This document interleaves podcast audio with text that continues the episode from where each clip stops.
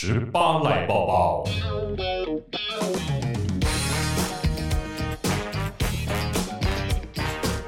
耶，好喜欢这种感觉哟！是因为怎么今天会有新的音乐啊？哎，这片头不错哦，很爽，很想跟着跳舞，是不是？我自己做的啊。怎么十八赖抱抱？抱什么呢？我们以后要有一个新单元。哎呦，新单元多了一个十八赖抱抱。要抱什么？报名牌吗？哎，不错哎。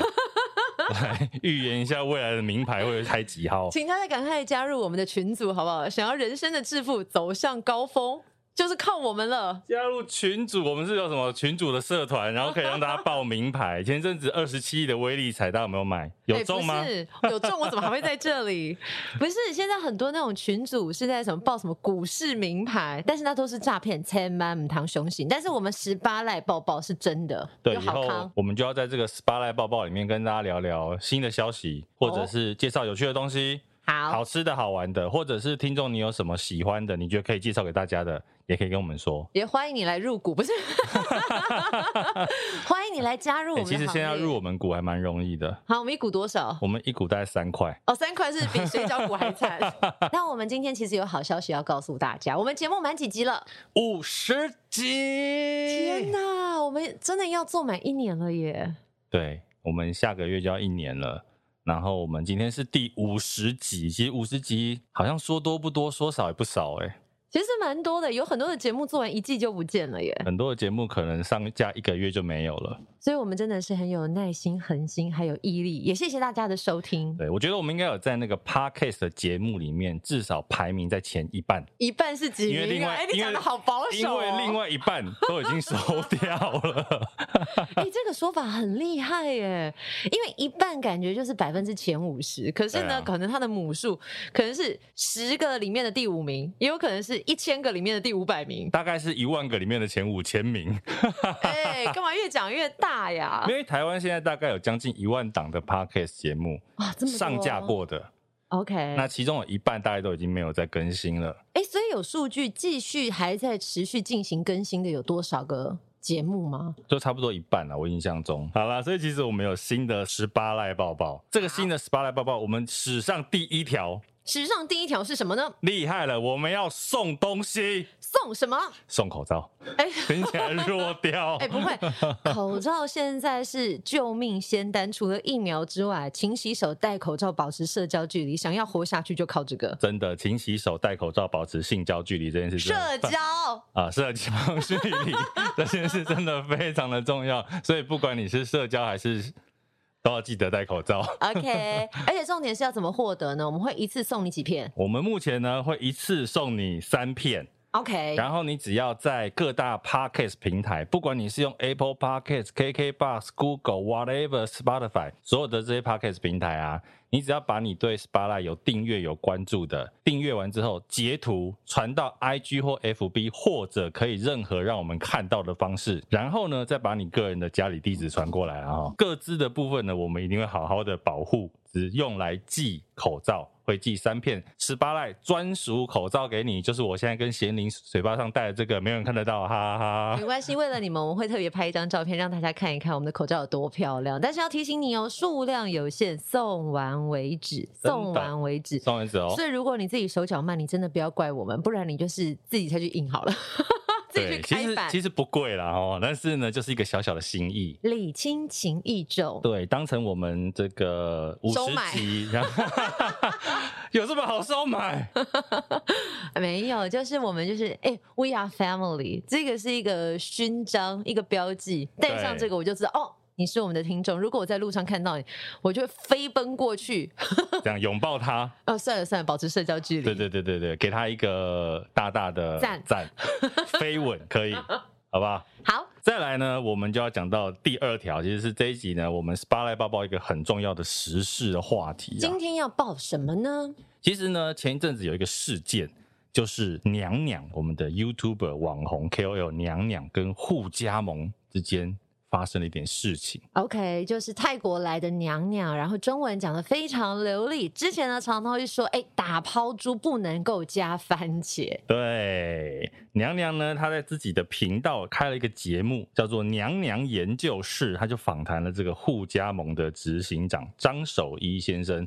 我想大家听到这里都会觉得，这两个人的角色其实非常的相对。他们是冲突跟对立的。对，那因为他的节目本身呢，他是聆听啊，娘娘去聆听对方的意见，嗯、所以呢，在这个节目里面，从头到尾呢，你只可以听得到张守一他自己对于这个家庭啦、婚姻啦他的想法，所以导致。后来这个同志族群，甚至是这个 LGBTQ 哦，这个不常念，真的不太会念。先您来一次。LGB LGBTQ LGBTQ 这个所有的这个比较跨性别啊、多元性别的族群，他们就很不满，甚至呢退战娘娘的这个 FB 啊，或者是 YT。所以后来娘娘跟她的经纪人李国强双双出来道歉。而且这支影片就被下架了。这个影片其实我没有看到整体的全貌，但我当天其实，在很多的 Facebook、IG 社群看到有很多人抨击这件事情。对。但是因为我来不及 follow 全貌，我可能只能从一些边边角角来感受这件事情为什么会越演越烈。可是因为你刚刚讲了一个很关键，这是一个节目。是。那节目的属性是设定聆听。那他如果是主持人的角色。这个我就会用主持人的角色去看，如果今天来宾跟你的意见是相左，就是完全相反的时候，你该怎么做啊？请听完之后，我自己的立场，其实我还是会说说我自己的想法。对。但是我想，娘娘这一次为什么会让这个风暴扩大，甚至呢，你必须把影片下架，是因为他没有说出自己的立场。对。你没有交通，没有互动。没有沟通，彼此交流意见。当然，你有不同的意见，我想在民主的社会，大家都是愿意倾听的。可是，倾听完之后要有交流，而不是只有单向的发生。对，其实我会觉得这个事件啊，除了刚刚贤宁讲的之外，用主持人的立场出发，这个东西呢，我自己在看，除了两边的立场不一样之外，很重要的一件事情就是。网红跟传统艺人的差别，这件事情我第一个看的点有一句很关键的，就是其实娘娘最近她签给了伟忠哥王伟忠哦。那像刚刚我们讲一起出来道歉的这一位经纪人李国强，他是谁呢？他就是《康熙来了》最后一任的制作人。懂，所以呢，我在看这个事情的时候，我的感觉是因为娘娘她本身是一个新媒体出身的，她有她很很强烈的人设，她过去她不管是在推商品，性格对，什么都敢讲，什么都敢骂，直言不讳。对，就算是叶配来泡面来火锅来麻辣锅来，她照骂不误。听她骂就觉得很棒，我买单，我要，我喜欢。对，而且呢，她本身这个跨性别的角色非常的明确，所以呢。很多他的粉丝就是喜欢他，比如说可能站在同志这一边，站在跨性别的角色这一边，就是习惯他以辛辣的角度去看任何的事情。对，可是呢，传统的电视人还是把他当做主持人在操作的时候，他变成提出了一个节目叫《娘娘研究室》。娘娘变成了一个主持人。我们知道，其实很多主持人或者是比较新的主持人，他是未必敢提出自己的观点的。所以，在这个节目的气划上，我觉得本身对他的人设就是一个很大的冲突。嗯，所以你去要他聆听互加盟的执行长讲的话，再加上娘娘本身的族群就是跟互加盟很对立的一个族群的时候。他的粉丝怎么可能会吞得下这一口气？那个气绝对咽不下去。对啊，所有人，甚至不要说同志族群，包括连我，我看到一开始看到娘娘访问互加盟这个题目的时候，我都期待我进去看到的是娘娘干爆他，就是看到火花啦。对，可是那支影片从头到尾真的没有火花，就是护家盟的执行长张守一一直在讲他对婚姻的看法，可是娘娘真的没有任何的反应哦，她真的只有负责听。我很好奇，有没有所谓的幕后花絮，就是被剪掉的？因为其实，呃，最后节目的呈现可能的确跟制作人有关。可是，在这个过程当中，难道娘娘没有一丝的反驳吗？就我看那个影片，看起来她真的很忍耐。哦，对，这个是我觉得我必须要说啦。当然，这个议题是到护家盟这一集才有。可是，其实我觉得娘娘的人设，在这个节目的第一集访问王伟忠。就已经不见了。哇哦！所以所有他过去在网络上建立的这种所谓的大炮的性格，你勇于挑战的性格，对，完全都不见了。那我们在那一集，我回头看了一下王伟忠那一集，嗯，娘娘看起来就是一个唯唯诺诺的孩子，在访问一个大哥，是。对，所以我觉得那个是这整个事件，其实我自己看，从幕后的角度看，是在整个网红跟艺人的操作上最大的差别，新旧媒体的差别。不过他的事后处理是下架影片，还有出来道歉，但是网友买单吗？粉丝买单吗？因为退赞潮也是有的耶。我后来有去看了一下他道歉之后的网友的留言。那有趣的就是，当然有人会说加油啦，可能觉得这个你只是一时不察啦，等等等等。但是的确还是有很多愤怒的网友留下了，现在道歉也没用，你可能是因为看到你被退战了，你有退战潮，你雪崩式的掉粉，你才会决定要出来道歉。所以我相信还是有很多人不买单。所以对娘娘本身，这个还是算是一个蛮大的公关灾难。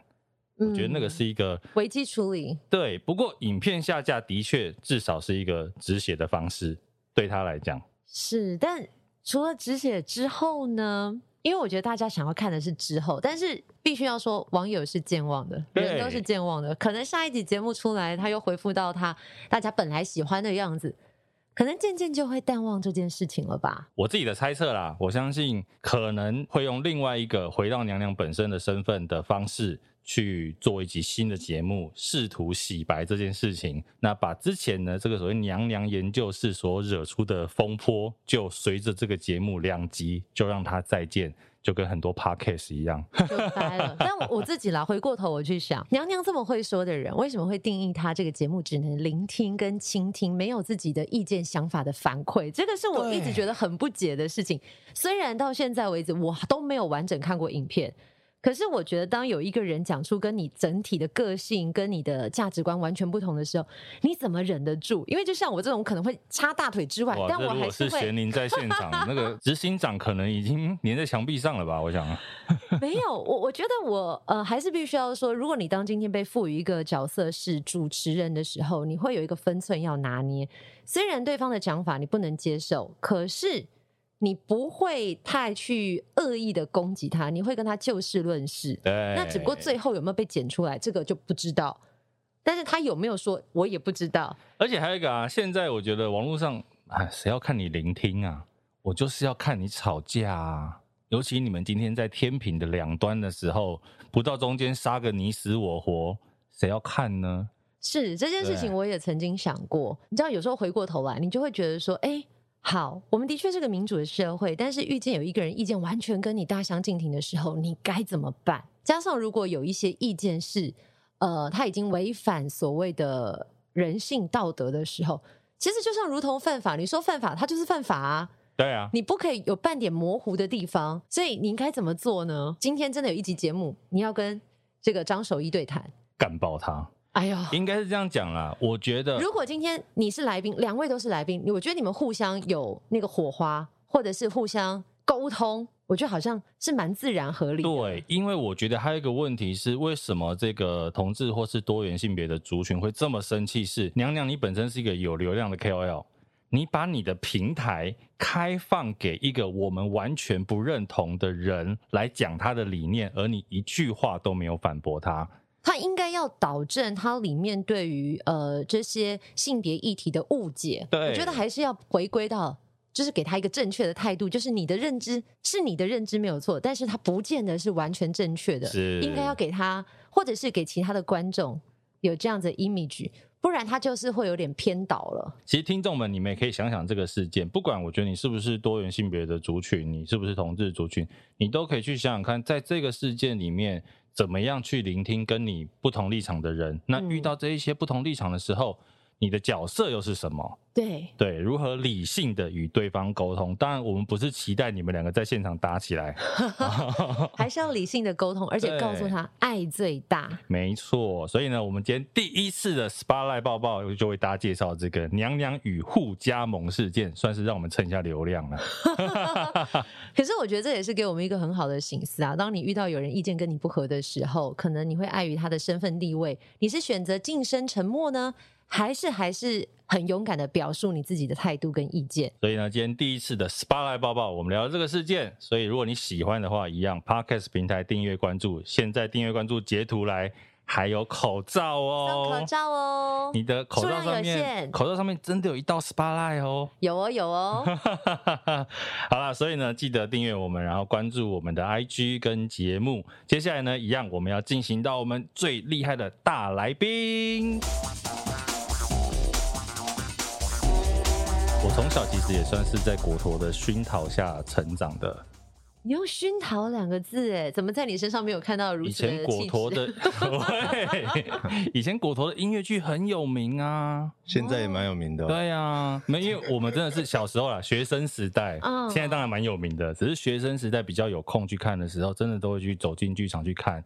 然后音乐剧，尤其果陀以前的《吻我吧，娜娜》那个年代，那个是我们以前很喜欢的戏。对对，当时的我还没有涉猎，真不好意思。没关系，我们现在今天让你好好涉猎一下。好，今天我们来好好聊聊，两位来宾很厉害。可是今天来宾很厉害一点是，我们那时候在约访的时候发现，今天的导演王慕天，他跟我一样是乐天桃园的球迷呢。嗨，我先走了，爪爪。我是不是先走？我，看了那个，我看了那个访刚，想说，嗯，怎么知道这样？你的粉专上面全部都是你去球场啊，照片啊，开球啊，影片啊，啊，所以你不知道我在球场做表演。我。哦，我后来知道了，操、哇塞，被来宾呛哎，有啦。后来在找资料的时候，我发现他还有帮桃园队做桃园的剧场，嗯，酷哦。我跟我是真的是从球迷变成合作者，然后我跟桃园那合作已经四年以上了，啊，这么久了，嗯，哦，真的是不好意思哎，因为老实讲，没有，我跟你讲，不是我去球场的时候啊，我其实不太喜欢待在外面，很热 啊，他们那个剧场都是在外面演出居多嘛。对不对？对，因为很热，而且前面都很多人。我去的时候都快开打了，我们就比较远。你就是赶快走进去法香区吧，想要骗我？法香区那么难买，导演有做过法香区吗？哎，我跟那些。Girls 是同事，你知道吗？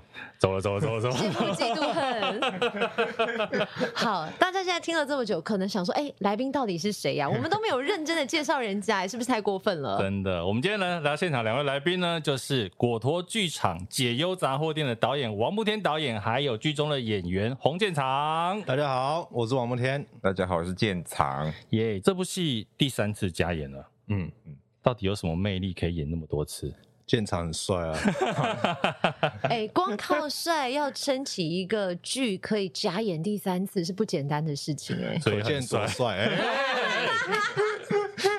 你们把其他的演员放在哪里？没有，这样观众的好奇心就被我们勾起来了。哎呦，看不到我们的脸嘛？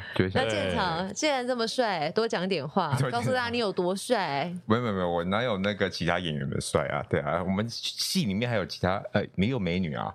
所以，所以，但你们这部戏从头到尾是靠颜值就对了啦。啊，对啊，我想，对啊，对啊，那可惜导演没有上台，不然就退票了。不是啊，我也不然会加分呢。哎、欸，可是大家可能听到解忧杂货店，脑中出现的是小说，对，所以把小说变成舞台剧，搬演成现场版。那个感觉应该是一般，如果你还没有走进剧场的人是很难想象的。而且其实是挑战蛮大的，因为每个人看小说都会有自己的想象嘛。那你要去满足书迷或者是已经看过电影的观众，那其实是蛮有挑战的。因为大家都已经有一个框架了，那你要怎么打破这个框架呢？就一定要先讲一下这个有多厉害，一定要走进剧场啊！你一开始要告诉大家，现在大家买票还来得及。对啊，改编这件事情其实不容易诶，就像你刚刚讲的，你有原本书迷。他可能想要看到的样子，因为老实讲，像我们看很多，比如说以前那个达文西密码，有没有？嗯，小说改编电影通常都是被骂的居多。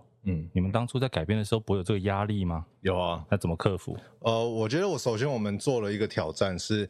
当初他到电影的时候，他只截取了小说里面大概三段故事。对，可是我们是挑战把小说里面所有的五段吗？五段故事全部都有放进去，懒得改是不是？超难的，好不好？真的在那个时间以以内，然后把它全部都放进去，这样。然后再第二个我做的改编，就是把它改到背景改到台湾啊，因为想说这样呃，对观众的共鸣的那个亲近的程度比较大。就是更落地、更在地、更有感觉。可是，在台湾说大不大，说小不小。你是以哪个地方为出发？我那时候有设定他在基隆，但我们在戏里面没有很明确的特别 highlight 出来，对，很明确的讲出来。但是我们自己在做制作的时候，跟演员啊，跟设计大致上知道一下这个共识。其实基本上，你真的是要放在别的地方也是 OK 的。就是一个好故事，它有机会发生在各个不一样的年代，各个不一样的地方。就如果他的故事讲的是呈现出人的人性，那人的很原始的欲望，那他他是可以放在不同的地方的。其实这一部的原著小说是日本的东野圭吾，他的其实他是一个很有名的推理小说作家。嗯，那大家其实也想说，这个故事跟推理小说到底差在哪里？但是其实后来反而这一部片呢，不管是小说或者是电影，它其实反而变成大红大紫。其实它应该被改编蛮多版本的，在全世界。它已经有日本版的电影、日本版的舞台剧、中国版的电影、中国版的舞台剧，然后我们是取得授权台湾版的舞台剧。先帮我们讲一下好了，这个故事的内容。可是，其实我听导演上其他节目，他说我第一句都会说。就是有三个小混混，今天能不能换一种方式帮我们介绍？小混混乘三，对，我们给你一点时间想，别想太久。很久很久以前，民风淳朴的时代，哎呦，有一间杂货店。那很多人以为那间杂货店的名字就叫解忧杂货店，其实不是。哎呦，他的名字是那个爷爷他的。姓氏的名字就是在日本版的小说里面，它叫浪矢杂货店。嗯，那浪矢的日文发音跟烦恼很像，所以邻居小朋友就说：“哈哈烦恼杂货店，哈哈哈。”于是呢，这个老爷爷就说：“好啊，那你们有什么烦恼，我来帮你们解答。”那小朋友就问了一些就是很天真的问题啊，譬如说怎么样才可以不用读书就考一百分啊这种小问题，那他就会把它用幽默的方式回答起来，这样。结果渐慢慢的呢，他开始。收到一些人，他去咨询他，问的是很严肃的人生问题。那于是他就开始思思考，说自己的回答到底会不会能够帮助到这些人？嗯，然后直到很多年之后呢，他有一天呢，看到一个这个报纸上面的那个社会案件，哦，他就在想说，那个人是不是当初跟我。跟我询问的人，那我我的答案是不是害了人家啊？影响人家一生？对，所以他就开始忧郁成疾，最后呢，那个就是生病了，就住到医院里面。那在这个医院里面的时候呢，他他就有一天做梦，梦到说穿越时空的信。这件事情呢，这个奇迹会在某一天发生。他就跟他儿子讲，他儿子就说：“你卖盆啊，你是对啊，你爸爸的 精神不正常了。”那他就说：“你带我回杂货店一个晚上。”于是呢，回到杂货店的那个奇迹之夜，奇迹真的发生了。三个小混混来喽，来抢劫他？不是啊，不是啊，就是那个三个小混混呢，在四十年后的。那一个晚上，意外的闯进那个已经废弃的杂货店，嗯、于是这个两个时空就开始就产生了交叠，穿越。对，以前的信回到这里，然后未来的信呢？被爷爷收到这样子，在这个奇迹的过程中呢，解答的过程中，意外的圆满了两个时空。所以这个其实，在他的东野圭吾的专长是推理嘛。其实，在这过程中，大家也是一步一步在想说，哎，怎么会这样？怎么会这样？他的推理成分在这里，那他很厉害的是温情的成分又非常高。所以在刚好是在这两年有疫情的情况底下，嗯、我觉得观众进来都是有获得呃满满的疗愈感。对，其实刚刚讲的就是，虽然原著小说里面有五小段的故事，可是其实他们串起来，它是一个完整的故事。它这个是刚刚这个导演说，为什么它是一个推理作品的原因。它除了是推理之外，我觉得更多的是强调人与人之间的情感，那个情感的连接面其实是很深刻的。嗯、建长，你第一次看到这个作品的时候呢？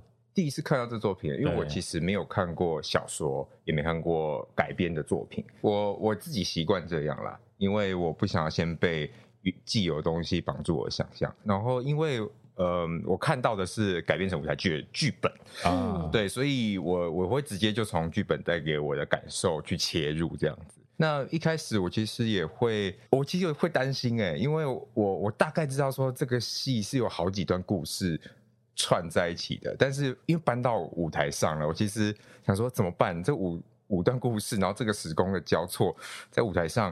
做得出来吗？那个不是你的事，那个导演会处理啦。这可是我们 演员，有我们也会想象我要在哪样子的状况下去演。因为其实建长在这个戏里面呢、啊，他演两个角色，对，应该两个角色。那因为像时空的转换，那种心境的转换，你自己怎么去调整跟调试？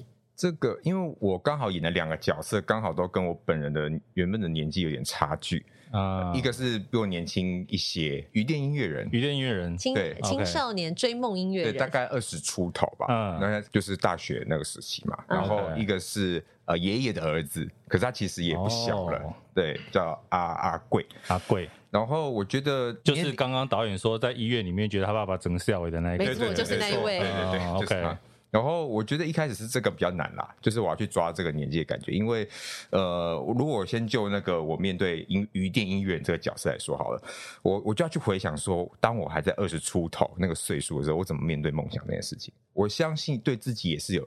有很大信心，即便呃很多未知在那里，但是我觉得年轻就是会对自己有很多莫名其妙的信心。嗯，年轻就是本钱，无所畏惧。我觉得有时候无所畏惧是人最大的力量，因为你不知道害怕，你就会一直往前冲。是，可是你说你现在三十几岁，然后要回到要追梦，你自己的冲突点呢？建长刚好这两年疫情的关系嘛。因为其实剧里面的鱼店音乐人也算是在追求梦想跟现实当中做一个选择，而建长自己好像刚好在疫情的这个过程当中也遇到了一样的心境，对不对？我我是没有想到说你们会问我这一题，因为还真的有遇到，就是还是要第一排，我们来听听你。对啊，你们的公关稿发的很好。哦，是这样子，原来如此。因为我们今年三月的时候，其实也有演在台中演。对，算是那算是第二轮的演出这样子，嗯，然后在那个时候，我接到家里来电话，就是在演那台中演出的时候，我我的爸爸辗转婉转透过我的哥哥问我一句话说：“那你还要这样多久啊？当演员这件事情。”然后我觉得他们出自于关心跟担心，因为疫情的关系。对，然后我就说：“对啊，可是对我来讲，我在工作啊，可能至于他们那比较像是我还在完成梦想，但。”大部分传统的人都会告诉你，艺术是没有办法当成工作。对，长辈会觉得不切实际。是啊，所以他们担心的成分很高了。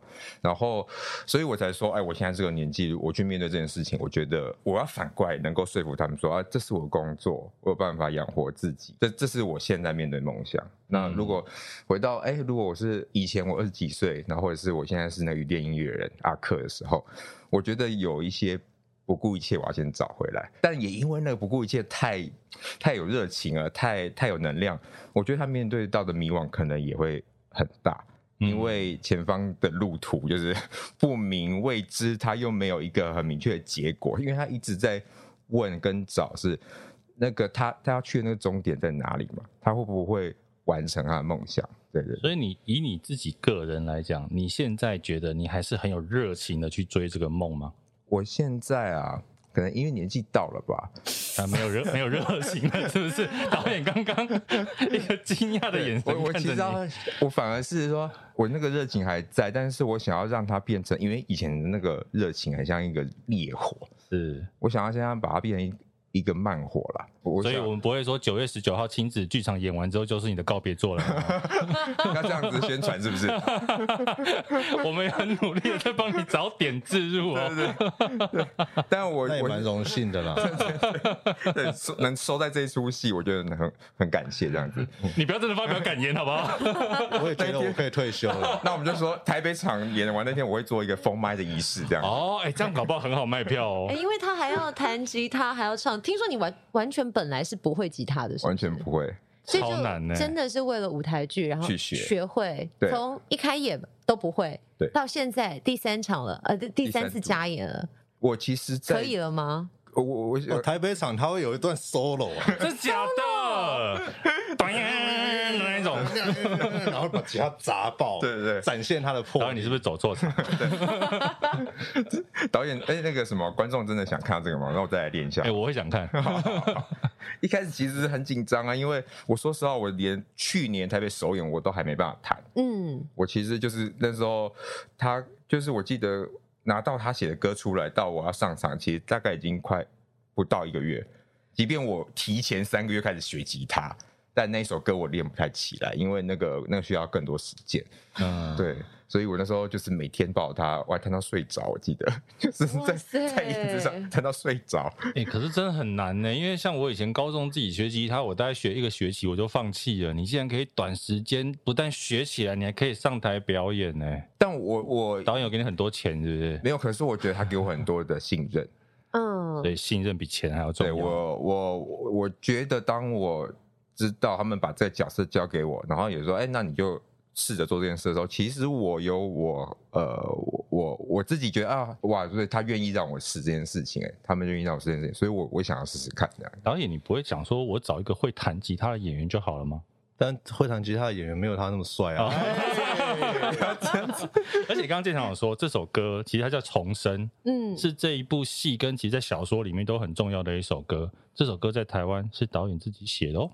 哇，对导演好有才华，人又帅又有才华呢。不止写一首，他写里面的歌都他写的，还有一首另外一首选择。嗯，怎么这么厉害？你现在开放真友，现在单身是不是？征友是吗？他他现在最近蛮需要。你跟你跟乐天女还是同事哎？哦，这个就是专业的那个表表现，然后不不乱来的哦，可以认识一下啊。对不对？你只要公私分明就好。哦，我我公私分明啊，所以我们是公的关系，私下就没有什么关系。没有。聊回做歌这件事情，对，来讲讲。因为其实这首歌，我觉得在整部戏里面扮演一个很重要、很重要的角色。嗯、那这首歌其实它在日本的电影里面，它有一个日文的版本。对，你怎么去重新制作一个 for 台湾人听的这首《重生》？哦，其实当初要写的时候。真的压力很大，日本版是山下达郎嘛，很、oh, 很有名的音乐人，嗯、而且我们里面有一个演员，他跟我很熟，他就一直说，哎哎哎，台湾版的是，台湾有，台湾版的好歹也是个李宗盛吧？哎，为什么莫天导演有一种综艺咖的？我跟你讲，其实我那时候在看资料的时候，我觉得 莫天导演跟《解忧杂货店》这部戏的 tone 调落差好大哦。我因为我也是，因为我也是演员呐，我也会。做表演，所以所以综艺效果我也是会做，做很足。台湾的三下达郎怎么样？对，所以那时候其实真的压力很大。那后来就是我试过很多不同的方式去创作它，然后最后找到一个我想要呈现的方式，就是在日本版的，它感觉是对某一个人的感谢。他的歌歌的内容，那我的版本呢？我是想要呈现出在黑暗中透出一点点光芒的那种感觉。然后关于重生这件事情呢，我想要拉出一个，就是每天都可能是一个新的开始，呃，每天都可能是一个新的重生，这样子，把这个温暖的力量带给观众。OK，你自己坐在台下听这个建长弹唱这一首歌的时候，你心里有什么样的感受？哦，我心里又被帅到，是不是？破你的梗，搞得好像今天是我对他的告白大会一样，告白之夜。喂，没有啦，那个重生那首歌主要演唱的是那个金曲金曲最佳作曲作曲人是佩珍演唱的，佩珍唱的。对对对，那佩珍她真的很有才华，在在演戏方面跟呃唱歌方面都很有她自己的这能力啦。我觉得她是一个很很敏锐的表演者。哎，建场，你没有弹这一首歌啊？我弹，我是是另外一首，你就弹选择那一首歌。在戏里面呢，我是呃重生，是我还在呃创作中的歌曲，哦，就是呃懂懂懂。然后然后有一次就是让那个年轻的就是佩珍这个饰演的袁心晴的角色听到了，对，然后他他传承了这首歌，他后来他变成一个知名的歌手，对对对，就是我就常常开玩笑说他踩着我的尸体往上 爬，因为其实，在小说里面他是救了那个歌手的弟弟。对其实我我这边曾一直很想要帮呃听众朋友可能会有一个疑问，就是的确有些朋友他是看过了书籍，那有时候你知道我们看舞台剧会有一个期待感，那期待感就是像我们在聊剧情的时候，我们尽量不破梗，因为你要到现场那个氛围包围起来的时候，你再去感受。所以像呃我们可以用什么样的心情？因为这个有改编嘛，可是改编要怎么样不脱于原著？导演这个跟编剧之间一定的拉扯，因为你自己其实也有在参与编剧的过程。嗯，呃，我觉得主要还是从故事的原始精神去去找，就是他的故事里面到底呈现出来的东西是什么，他们人物之间的关系是什么，而不是呃，现在他应该是尽量不是流于表面的东西啊，不是说啊，我看了这个。这个小说之后，我觉得应该是怎么样。我们其实，在整个设计里面是经过所有设计一起讨论的。那我很开心，这次有一个很不错的团队，包括呃灯光老师啊、舞台呃等等设计老师，我们都一起去思考说那个。整个整体的氛围，它应该是长什么样子？然后它在当年台湾的历史，因为我们其实要改编到台湾，其实我做了大量的功课，都是在查台湾史，因为田野调查，对，文史工作。小说有很明确的年代嘛，所以我们就可以去对照台湾的那个年代发生了什么事，对，去回回去找那时候的气味，那时候的文化。这样子，那我觉得这个是这次改编成功，我觉得是很多人的帮忙。那你觉得就是在这个改编的过程当中，你因为你刚刚讲嘛，你想要看这个戏里面的精神是什么？那你看到了的是什么？在小说里面原本的，呃，我觉得很多人看《解忧杂货店》。他们带的期待都是说，哦，我也好希望有一个人可以解答我人生中的所有问题。嗯，可是真的有这样的一个人吗？你会想要吗？那个、呃，我会想要吗？想要啊！想 要除了台积电股票以外，哦、那个是别别台的，别台不是我的。但是真的有这样的人吗？我就觉得说，其实他故事里面很漂亮的。一个这个奇迹之所以会发生，是来自于他其实一个一开始的起心动念只是一个小小的善意，嗯，就是你小朋友你有什么小小小的忧愁，那我来帮你解答。那我我的答案可能也不是，可能也不是正确答案或是标准答案，可是你会从中找到你自己的路。对，我想举一个小说里面的例子啦，这个算是破一点点小梗啊，就是在小说里面有一个小朋友问这个浪矢爷爷说。要怎么样考试才会一百分？哦，那浪矢爷爷想了一想，他回答他说：“请老师出一份都是关于你自己的问题的考卷，你就会一百分。”对，就是出一张你都会的考卷，你就会一百分。对，就是这是一个听起来很可爱的回答。那小朋友的心里可能会觉得说：“哎，好像蛮有道理的哈。”后来厉害的是，这个小朋友他真的变成在未来教育英才的一个老师。哦，对，我这样算有破梗吗？嗯，不算啊，不算好，好，那还好。因为导演露出了一个很钦佩的眼神，但是他藏着很多的疑惑。对，我怕导演是在瞪我。没有啊，反正小说、电影都很多人看过。是啊。他当老师之后，他也给他的学生出，让他们互相问问题，对，出题目去问别人，所以他们的那个班上的同学之间的关系就变得更融洽了。对，所以你呢？你自己如果是你的话。你有想要找一个这样的智商对象吗？我自己很想要成为回答的人哦，就是我会很想要能够跟以前的我讲些什么。OK，所以你不是想要回答别人，你只是想要回答你自己过去的自己。因为我对我自己比较了解，但回答别人也是啊。就是我觉得在我人生的成长的过程中，也有很多的困惑跟满满的后悔。然后我现在碰到一些就年轻的学弟妹，我是蛮乐意跟他们聊聊的，就是交换想法了。就是我会叫他们转系，是不是？我也想知道年轻人的想法。OK，然后。然后，如果他们有什么，我可以给点建议。这样，导演，那你后悔什么？你困惑什么？我后悔什么？就是譬如说，谈恋爱的时候，这个时候应该要讲些什么啊？这个时候应该要冲一点啊，什么之类的。对对对对对，他就讲些什么冲什么？对，讲些什么冲什么？比如说，该告白的时候就要告白啊。哦，爱在当下，爱在。觉得你有错过的恋情是不是？哦，蛮蛮多的啊，真的，还蛮多的呀。你这样子真的倒有吗？我真的很替你担心。你你要不要把你的人设改一下？什么意思？还是导演你是属于那种平常很活泼，一遇到要谈恋爱就是比较害羞的人？呃，以前是了，现在不是了。我们问一下，问一下演员哦，对啊，导演是什么样子？你们认识多久？就因为这个戏认识。OK，那你看到的私底下，我觉得是这样子哎，就是他是健谈的人还是木讷的人？他是健谈，还是势利的人？哎，我大笑。糟糕，不好意思。哎，你的笑点蛮低的，建长。哎，你在这边扮演的就是一个那个忧郁小生的，是，而且很有趣哦。建长，为什么你笑都不笑出声啊？我们其实是 life 很 real 的，真的吗？可以吗？当然可以。你有在憋是不是？对，你为什么要憋？因为我怕太吵。我们就是要让真的没有画面，大家看到现场现在的脸是揪在一起，他真的笑了个笑的跟包子一样。因为我在他眼中，我先说一下，我在他眼中就是一个笑点低的人。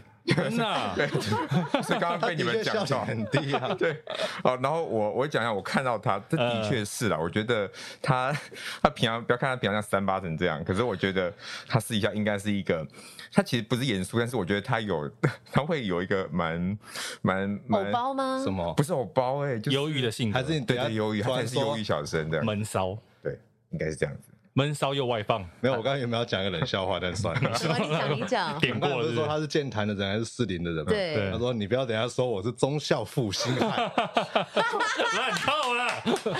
那你可能是南京复兴，不一定要忠孝复兴。都是复兴，还是小碧潭？说你们那个红线、蓝线，我讲一下绿线的。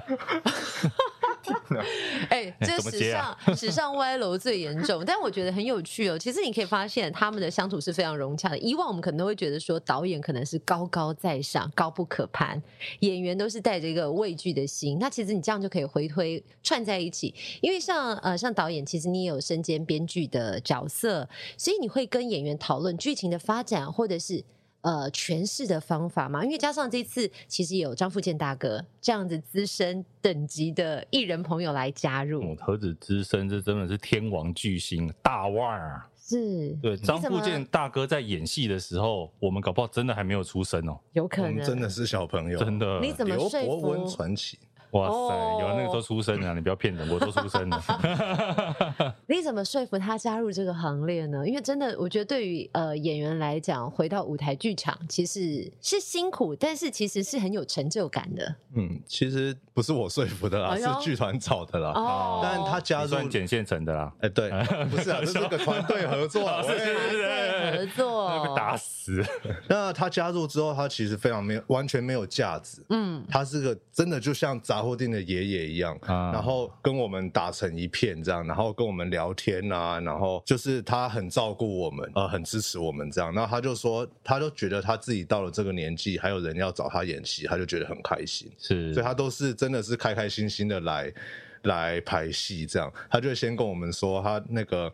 很喜欢台北车站的一一间那个排骨便当，那他就提前，我们下午要排戏，他就提前坐车啊，就吃吃了排骨便当来，然后还很开心，他就跟我们分享这种小事，就真的很可爱。哎，真的很像杂货店老爷爷会做的事情啊，就是享受这种生活小细节，就是快乐其实很简单。对，其实我觉得。这样听完导演分享，我觉得快乐很简单，但是为什么人还是会有这么多的忧愁呢？但是我觉得像刚刚你看到导演说的他自己的困扰、后悔，哎，其实我们好像旁边人听起来也不觉得怎么样。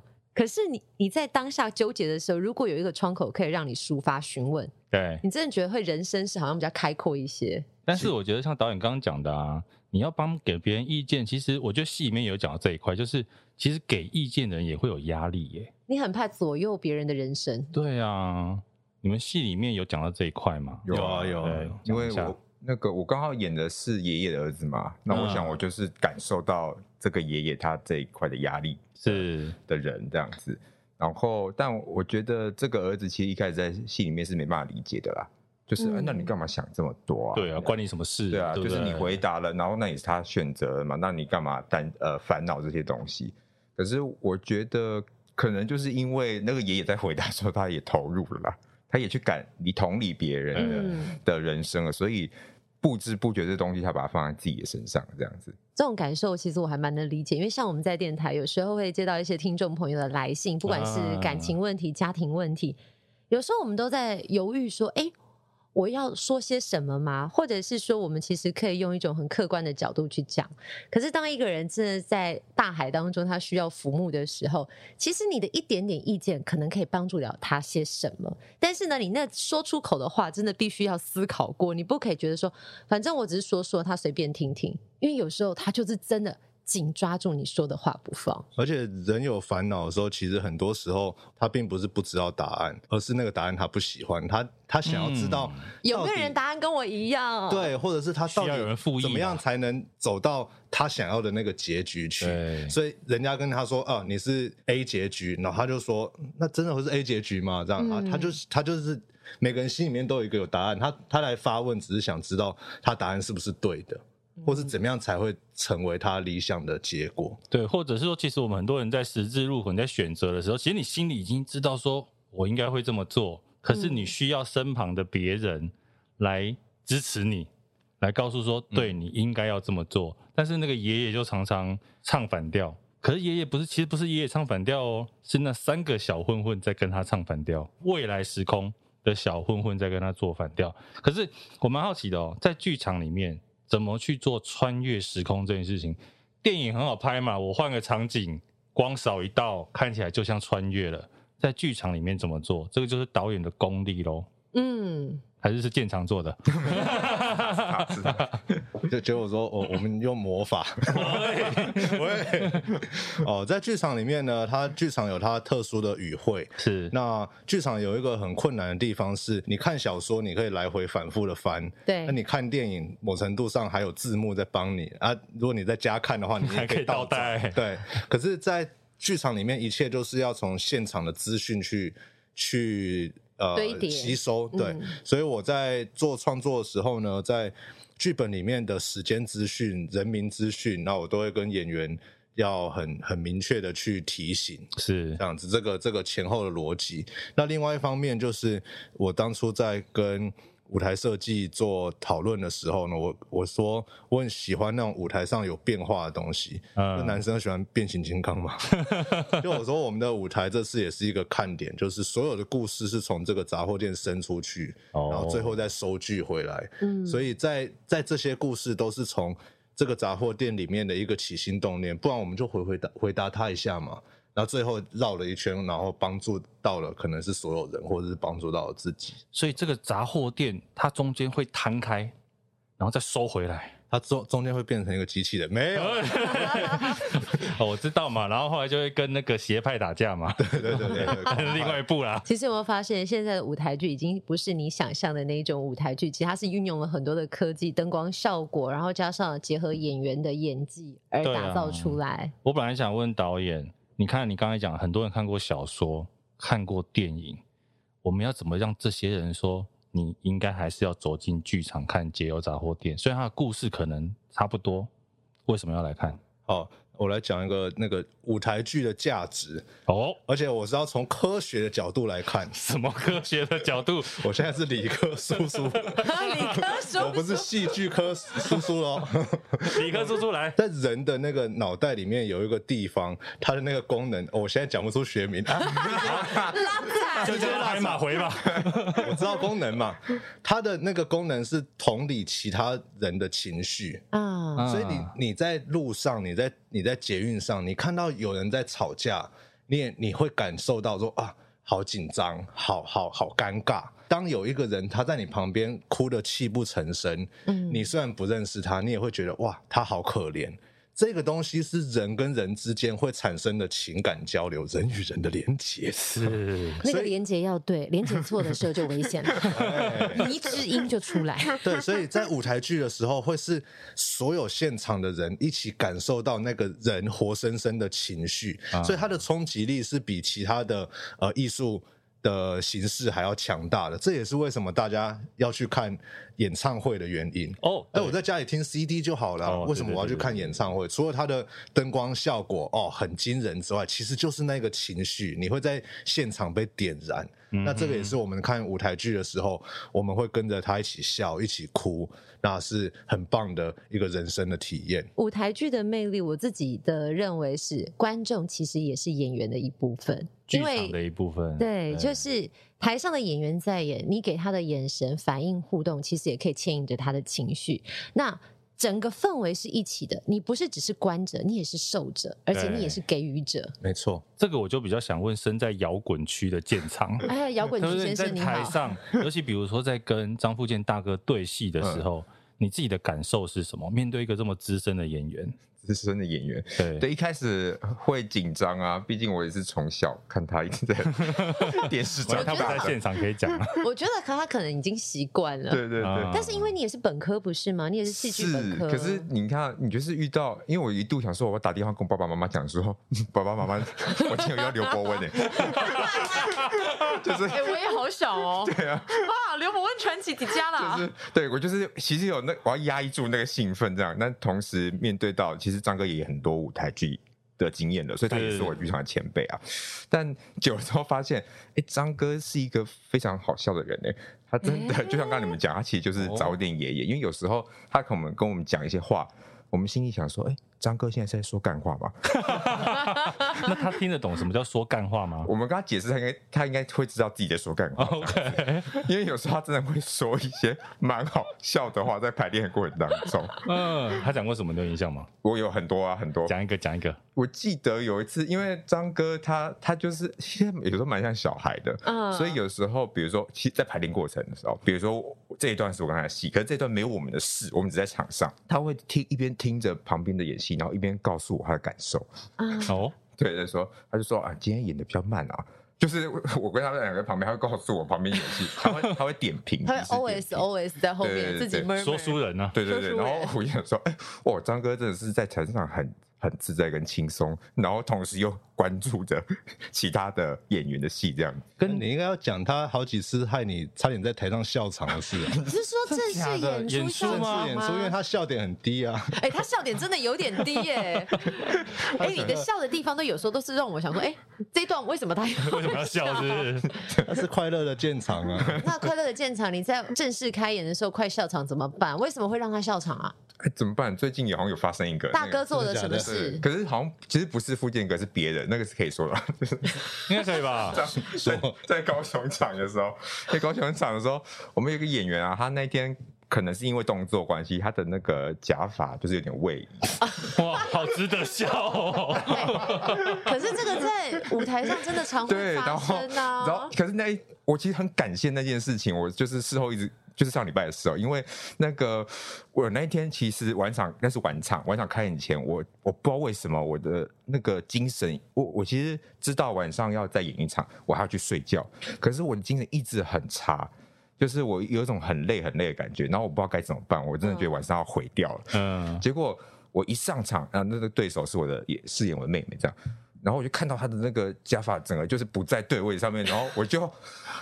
我就醒过来了，因为因为我我用尽了我的这个吃就是仅剩的所有的力气，让我憋住要笑出来。那一段本来的情绪应该是什么？就蛮沉重的，因为因为会回家奔丧，家庭吵架。天哪！然后但也因为这样，我那整晚超级专心，然后跟我的，然后我也因为这样，我整个那个精神都回来了。就是我蛮感谢这个这个这个歪掉的假发。哎、欸，但是我这时候要问一下导演，其实呃演员当然。凭借着专注力还有他们的专业，当然可以 hold 住自己其他的情绪。可是万一真的不小心，比如说忘词啊、走位错了，甚至是好，他真的笑出来了，该怎么办？赏他两巴掌。通常这个这个通常是演员在台上会用合乎剧情情理的方式去过。嗯，但是我也可以说，有有些东西它是真的救不了的技术问题。OK，那其实观众也可以理解。譬如说，我们投信口会掉信嘛。有一场，他那个信一掉进来之后，然后就飞到屋子外，然后爷爷要去捡信的时候，哎哎哎，推嘞，而且而且他还发自那个张富建大哥在地上左看看右看看，然后他发自内心的发出一声，哎。好真实哦！哎、欸，这个就让我想到，我曾经去看舞台剧的时候，我已经忘了是谁，但是呢，他的确就是因为呃台下的观众手机突然响，那因为那个情绪是当下不适合有那个声音的，然后他就突然用他自己的角色，就说：“ 哎、欸，那隔壁邻居啊，为什么那个手机没有关起来啊？”啊这个是临场反应，对，他是临场反应，然后可是台下的观众瞬间哎。欸好像也接受了这件事情，但是他会心一笑，他他瞬间又再把自己的情绪收回去，不然的确真的很容易出戏就出戏了、欸。我跟你讲，这种我记得我回想起来之前访问那个志凯导演的时候，嗯嗯，他说他们有一次演出到一半啊，好像本来在天上一个个机关，嗯，结果那个机关呢就直接掉了一半下来。你说舞台上从头到下半场都有一个莫名其妙的白纱在那边，然后他就说。可是有些观众呢，就会自己去想这个白纱的意义是什么？对啊，有有些有些舞台上发生的意外，观众以为是设计的，对，并不并不一定知道。你有想要写信的时候过吗？我是写给爷爷的。其实我大概就是从毕业之后，然后一开始做剧场，真的还蛮不稳定的。对，然后有很多自己想想得的不可得。那在那些你在念李宗盛大哥的词哈，想得的不可得。我觉得在那些年的时候，我就真的是很常幻想说，好像那个时间会像一面镜子这样拉开，然后这个是现在的我，那左手边是以前的不同年的我，右边是不同年的我，未来的我会怎么看现在的我？那现在的我能够好好的面对以前的自己吗？这样，嗯、那这个 idea。后来就变成我的另外一个剧本，叫做《生命中最美好的五分钟》，还是果陀的剧。是对，那那时候一开始，原本我写的剧本叫做《而立告别》，就是在三十岁的时候的故事。嗯，嗯，然后我就觉得以前的烦恼也成为现在创作的养分了。然后刚才问我说有没有什么两难的事情，实际上我现在就正处于一个两难，因为什么呢？就是十月底原本有。一个呃，我筹备已久的一个演出，嗯，可是我又接到一个很很不错条件的国外的演出，哎呦，所以我两个撞齐，然后我就那时候当下我真的是有一种啊，一个是我自己人生，一个是想做的，对，一个是我自己觉得非常重要的，嗯，而且那个重要性也跟我未来的合作有关，是。就在球场的。哦，然后但是另外一句话是，我怎么知道？哎，等下我的，哎，你讲的那个球场是不是阿米趴？呃，十月底魔术趴，那我跟陈日升。魔术师合作也是两三年了，OK，对吧？好，这个我们不会剪进去，放心。那这我觉得这可以讲，没错。OK，好。然后另外突然这样，我想说是秘密。对，因为想说你那是秘密，我们是不能露出。哦，这是我个人的肢体。OK，OK，OK，好。亲切了，亲切。那另外一个国外的是另另外一个国外的是那个果头剧场在上海的演出哦，对吧？然后那个也是很很重要的戏。哦，所以我目前也是处在一个两难。我觉得人生中有很多这样的状况。写信啊，对啊，写信给谁？给张哥啊，给张哥。不是，宝贝啦。对，我想说还是写信给果陀，还是去行天宫啊？所以目前还没有答案啊。目前哦，就是我我两个两边都想做好了，但是就想想看怎么办。OK，找人帮忙吧。先把这个解忧杂货店。演完，演完，对，再做决定嘛。对，在台北的朋友可以看什么时间呢？赶快把握，因为这已经算是第三度加演的最后一 round 了。对，嗯、介绍一下时间是九月十七到十九，在台北的亲子剧场。亲子剧场在台北的市政大楼里面，捷运站市政府站。对，就在市政府那栋里面。是，而且现在看剧其实很安全，因为必须有很严格的防疫规定，是梅花座对吧？而且很舒服啊！你一坐下来，背包就放旁边，你坐的像个大爷一样啊！旁边真的都没有人哦，很空，而且还是一样一张票价的钱。对啊，我常常会开玩笑说，其实去看戏比搭公车安全呢。不用人挤人，对啊，真的，因为每天在搭公车挤成这样，然后大家都愿意搭，但是却会一点点担忧，就不敢进去想看。而且是真的，在这个疫情底下，剧场真的很辛苦。对啊，你看，真的，他只能卖梅花座，哎，也就是说，他原本满的票房，他现在只能卖一半。嗯，制作费又没有变一半，少对不对？比一半还少一些，差不多一半，差不多一半。公尺那规定嘛，是不是有些点？因为基本上在剧场大概就是隔一个座位啦，嗯，对不对？那可是他的制作成本。演员费也没有收一半的啊，或者是你们要在考虑，就是用线上的方式，之前一样这样线上。但线上就没有那个人与人还要连接啦。等一下，没有，我的意思是说可以同步，因为如果这次是在台北，其实北中南或者是离岛的朋友，他可能也有这个机会来选择。嗯，是个考虑的项目。看看，因为有啊，他们的那个生命中的五分钟就有在做线上的演出嘛，对，对不对？尝试做线上，所以可以试试看，因为现在疫情在起，很多的不确定。那在不确定当下，我们只可能。够安顿好目前眼前看到的事情。对啊，九月十七号到十九号，台北亲子剧场第三度加演。完，听完这一集，你就算这三天没空，我相信会有第四度加演。应该会有，会吧？现场为什么你又冷笑？你总是笑在一个我不知道的点哦。要这个这一次的演出观众够多，我们才才有机会有第四次吧？对，不然我们就解原地解散了吧。我想笑着笑着就哭了，这就是现在剧场所面临到的挑战，还有辛苦的地方。也请所有的听众朋友多多的支持。对啊，你们进这个第三度假演，算是造福第四度的观众。好不好？大家为了这个戏，为了果陀剧场，为了解忧杂货店，欢迎你九月十七号到十九号走进台北亲子大楼，要先买票了哈。没有买票会被轰出来吧？